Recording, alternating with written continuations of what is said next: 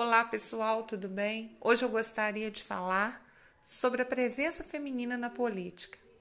Eu penso, eu acredito que as mulheres devem ocupar espaços mais decisivos, onde elas possam mostrar que têm talento, garra, determinação, inteligência e engajamento para trabalhar em prol de políticas públicas sociais e educacionais que vão favorecer a coletividade.